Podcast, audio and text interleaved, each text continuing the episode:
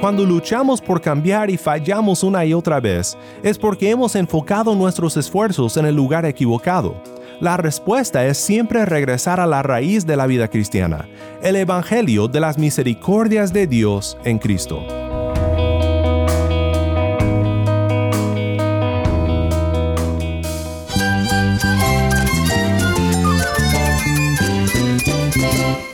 Cristo es la esperanza. Cristo es mi Señor y mi Salvador. Cristo ha transformado mi vida. Cristo es la viña. Separado de Él, nada puedes hacer. Cristo es el camino, la verdad y la vida. Jesús es mi todo.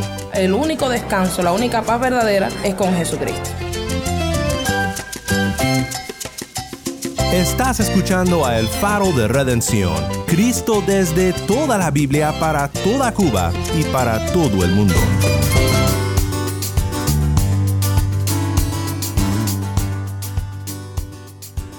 Hola, mi nombre es Daniel Warren, gracias por acompañarme aquí en El Faro. Hoy comenzamos una serie titulada Sacrificio Vivo. En esta semana estudiaremos una joya de la palabra de Dios, Romanos capítulo 12. Romanos 12 es un capítulo de la carta a los romanos en el que Pablo nos llama a vivir un estilo de vida como aquellos que han recibido las misericordias de Dios en Cristo. Muchas veces erramos en la vida cristiana porque no comenzamos en donde debemos de comenzar, y es con el Evangelio y las misericordias de Dios a las que Pablo se refiere.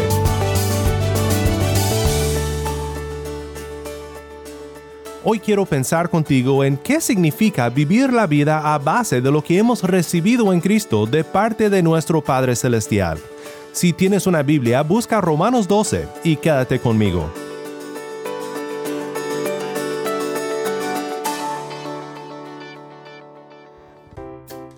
Si no te portas bien te va a llevar el coco.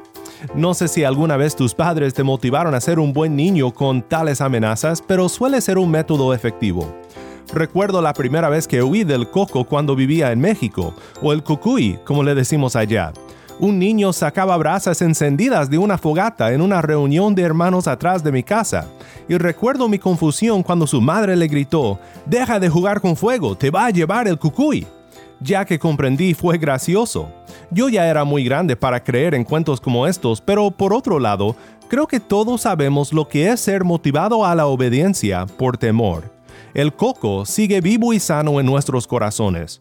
Toma otra apariencia cuando somos grandes. En la sociedad, desde una perspectiva cultural, portarte mal puede significar perder la capital social. Desde el sentido legal, portarte bien o mal puede ser la diferencia entre la libertad y la cárcel. En la vida cristiana el coco no desaparece. Su nombre teológico es el moralismo. El moralismo te motiva a que te portes bien por las consecuencias que habrán si te portas mal. Y aunque como con los niños puede ser efectivo hasta cierto punto para reformar a un travieso, nunca puede producir un cambio verdadero del corazón. En Romanos 12, Pablo introduce la sección ética de su epístola y lejos de ser una exhortación a una vida moral, no más porque sí, o porque si no te portas bien te va a llevar el coco. No, el gran motivo para una vida de servicio a Dios, según Pablo en Romanos 12.1, es la misericordia que Dios nos ha mostrado en Cristo. Quiero que escuches ahora el pasaje que estudiaremos esta semana, en Romanos 12, y luego pensaremos más en este motivo para la vida cristiana, las misericordias de Dios, en el contexto de la carta de Pablo a los romanos. Nuestra lectora Taimí Zamora nos acompaña con la lectura desde La Habana, Cuba.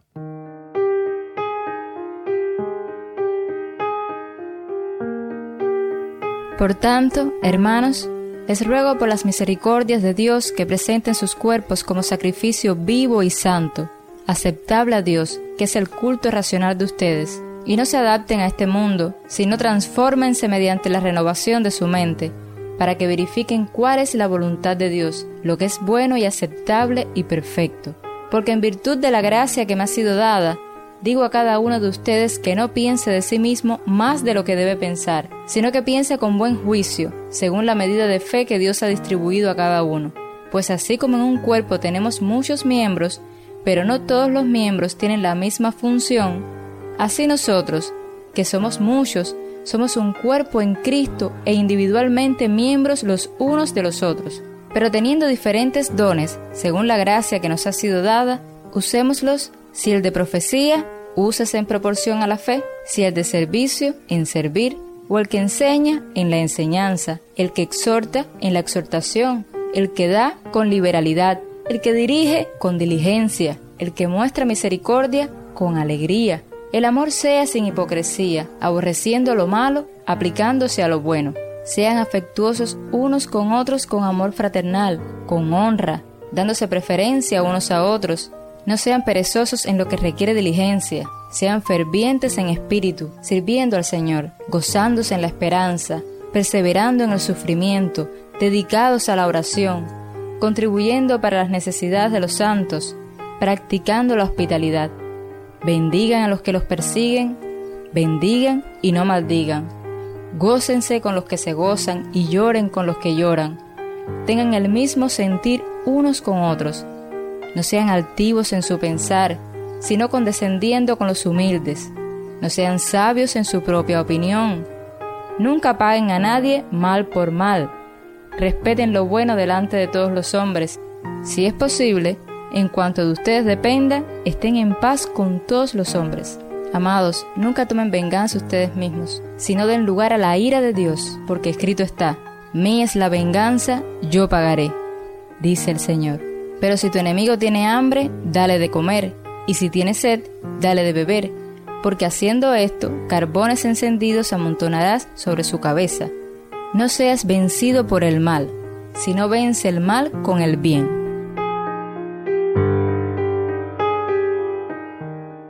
Gracias, Tai. Nuevamente esto fue Romanos capítulo 12.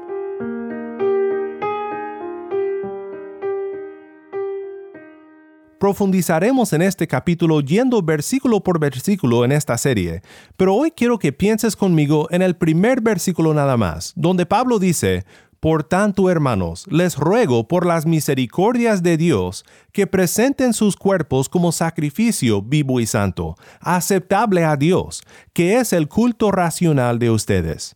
Y en particular, quiero pensar contigo hoy sobre esta frase tan importante, que es la base de todo. Pablo nos exhorta a vivir la vida cristiana, una vida de servicio y de sacrificio a base de esto.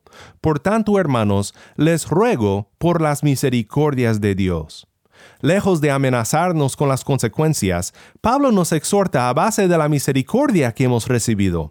Crisóstomo, un padre de la iglesia antigua, él observó, después de hablar ampliamente sobre el amor de Dios hacia el hombre, señalando su inefable preocupación por nosotros y su inexpresable bondad, que no puede ser escudriñada, enseguida presenta lo mismo con el propósito de persuadir a los que han recibido su beneficio a que exhiban una vida digna del don pues en la carta a los romanos, Pablo ha desarrollado quizás el más detallado discurso sobre estas misericordias de Dios en toda la Biblia. Su carta abre con una clara declaración del Evangelio, las buenas nuevas de esta misericordia de Dios. Pablo dice en Romanos 1, 1 al 7, Pablo, siervo de Cristo Jesús, llamado a ser apóstol, apartado para el Evangelio de Dios, que él ya había prometido por medio de sus profetas en las sagradas escrituras es el mensaje acerca de su Hijo, que nació de la descendencia de David según la carne, y que fue declarado Hijo de Dios con un acto de poder, conforme al Espíritu de Santidad, por la resurrección de entre los muertos, nuestro Señor Jesucristo es por medio de él que hemos recibido la gracia y el apostolado para promover la obediencia a la fe entre todos los gentiles, por amor a su nombre, entre los cuales están también ustedes llamados de Jesucristo. A todos los amados de Dios que están en Roma, llamados a ser santos, gracia y paz a ustedes de parte de Dios nuestro Padre y del Señor Jesucristo. Aquí en Romanos 12.1, Pablo resume todo lo que ha dicho anteriormente. Por tanto, dice, y resume su argumento para la vida que está a punto de presentarnos en esta pequeña frase, por las misericordias de Dios. Recuerdo una anécdota de uno de mis pastores. Decía que cuando era niño, un día jugaba con fósforos y encendió una casita en un árbol, de esos que ves en las películas. Una maravilla para un niño y pues la encendió. Asustado se fue corriendo a casa y fue descubierto su acto de un incendio provocado, y su mamá dijo, no más espera a que llegue papá. Y cuenta que lloró asustado en su recámara y sudando de temor porque pensó que seguramente sería grande el castigo. Por fin llegó su padre, entró a su cuarto y viendo el temor de mi pastor, un niño asustado, se acercó su papá y le abrazó. Dice mi pastor que nunca más volvió a jugar con fósforos y que además de todo, ese momento cambió su vida. Entendió lo que era la gracia. Esta es la diferencia que hace el haber recibido la misericordia de Dios en Cristo. No tenemos tiempo para cubrir todo lo que Pablo dice sobre esta misericordia en la carta a los romanos, pero quiero que escuches uno de los pasajes donde creo que de manera más resumida Pablo habla de las misericordias de Dios en Cristo y todo lo que hemos recibido en él. Esto es Romanos 5, 1 al 11. Por tanto, habiendo sido justificados por la fe, tenemos paz para con Dios por medio de nuestro Señor Jesucristo, por medio de quien también hemos obtenido entrada por la fe a esta gracia en la cual estamos firmes, y nos gloriamos en la esperanza de la gloria de Dios. Y no solo esto, sino que también nos gloriamos en las tribulaciones, sabiendo que la tribulación produce paciencia, y la paciencia, carácter probado y el carácter probado, esperanza. Y la esperanza no desilusiona, porque el amor de Dios ha sido derramado en nuestros corazones por medio del Espíritu Santo que nos fue dado. Porque mientras aún éramos débiles, a su tiempo Cristo murió por los impíos, porque difícilmente habrá alguien que muera por un justo, aunque tal vez alguno se atreva a morir por el bueno. Pero Dios demuestra su amor para con nosotros, en que siendo aún pecadores, Cristo murió por nosotros. Entonces, mucho más, habiendo sido ahora justificados por su sangre, seremos salvos de la ira de Dios por medio de él. Porque si cuando éramos enemigos fuimos reconciliados con Dios por la muerte de su Hijo, mucho más, habiendo sido reconciliados, seremos salvos por su vida. Y no solo esto, sino que también nos gloriamos en Dios por medio de nuestro Señor Jesucristo por quien ahora hemos recibido la reconciliación.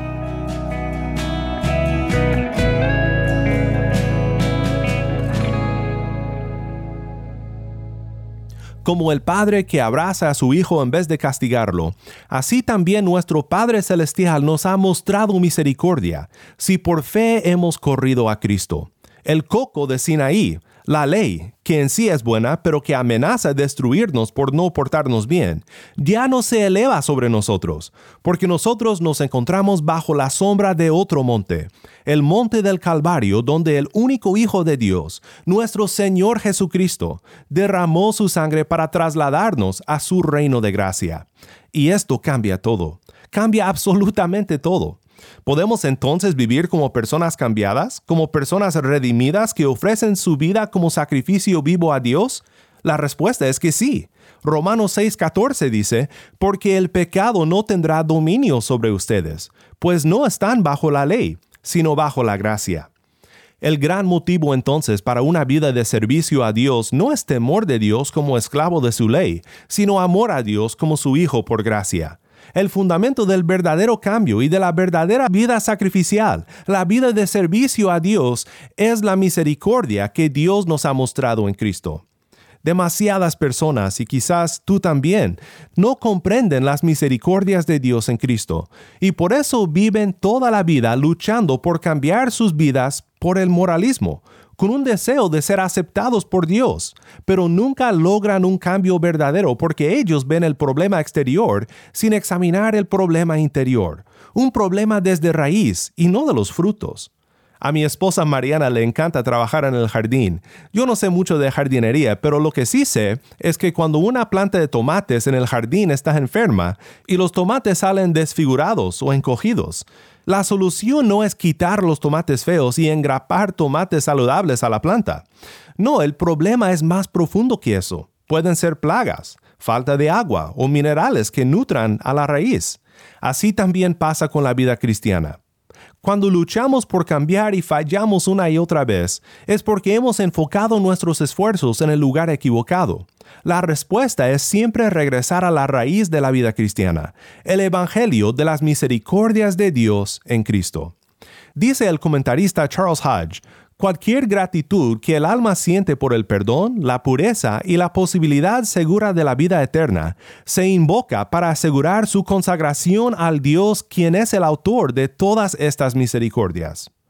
Otro comentarista, Robert Haldane, en su excelente exposición de la carta, observa, aquí cristianos son exhortados a dedicarse al servicio de Dios considerando estas misericordias, porque presentan los más fuertes motivos hacia la obediencia cuán diferente es la mente del apóstol de la mente del mundo en este tema. La sabiduría de este mundo rechaza la misericordia del Evangelio, porque se piensa que esto llevará al libertinaje.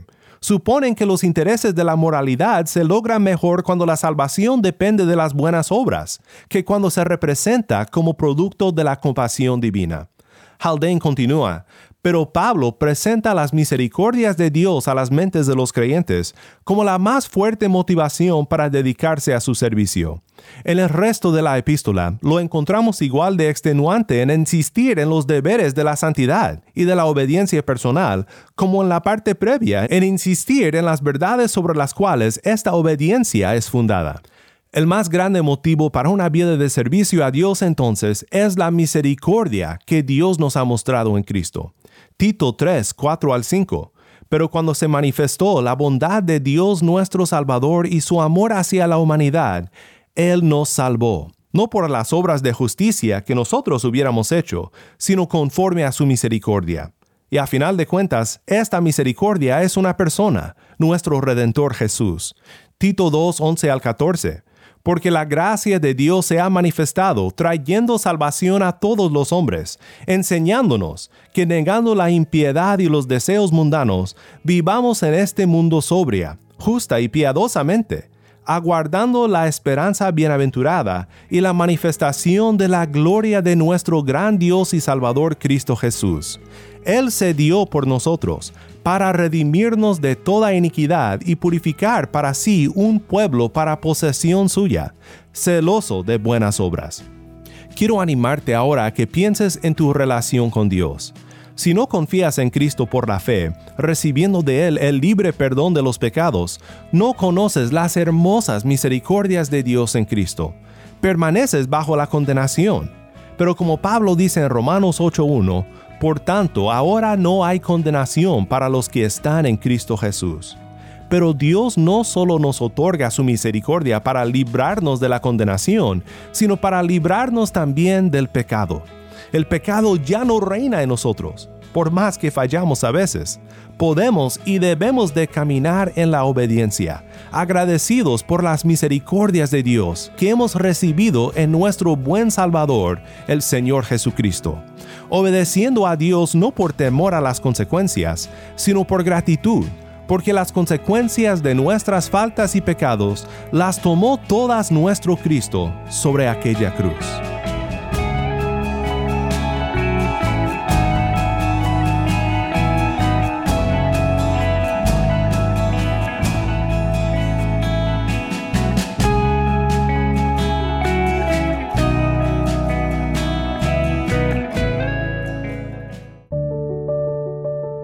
Qué bueno es saber que nuestra salvación no la merecemos por nuestras buenas obras, y qué maravilloso es saber que ya no hay condenación para los que están en Cristo por la fe. Dios es por nosotros en Cristo, y esta es una gran misericordia. Siempre debemos de recordar esta misericordia como la base de todo nuestro llamado cristiano. Oremos juntos para terminar. Padre Celestial, te agradecemos por tu gran misericordia en Cristo Jesús. No merecemos todo lo que nos has otorgado en Cristo, la redención y la salvación y la libertad del dominio del pecado en nuestras vidas. Ayúdanos a siempre empezar con el Evangelio y a depender de ti para el verdadero cambio en nuestros corazones. En el nombre de Cristo nuestro Redentor oramos. Amén.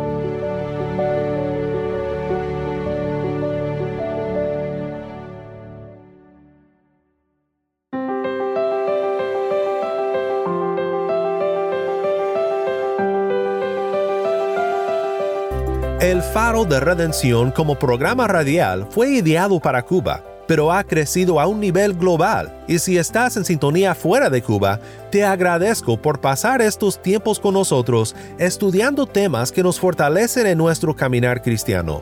Para más información sobre este ministerio y sobre cómo tú puedes formar parte de nuestra misión, visita nuestra página web elfaroderedención.org Nuevamente nuestra página web, elfaroderedención.org.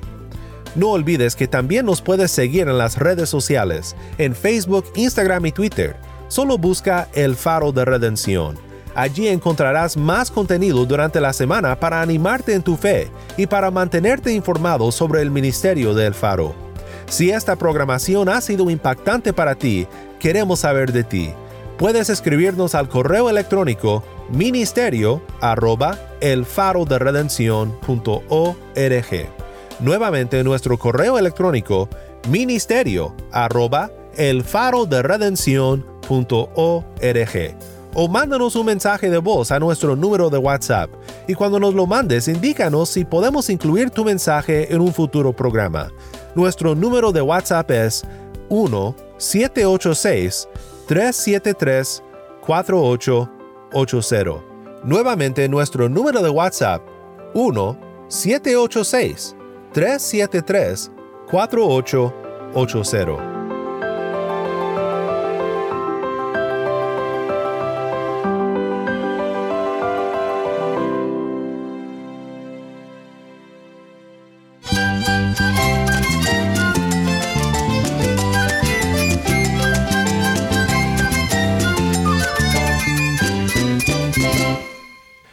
Nombre es Daniel Warren. Te invito a que me acompañes mañana en esta serie Sacrificio Vivo.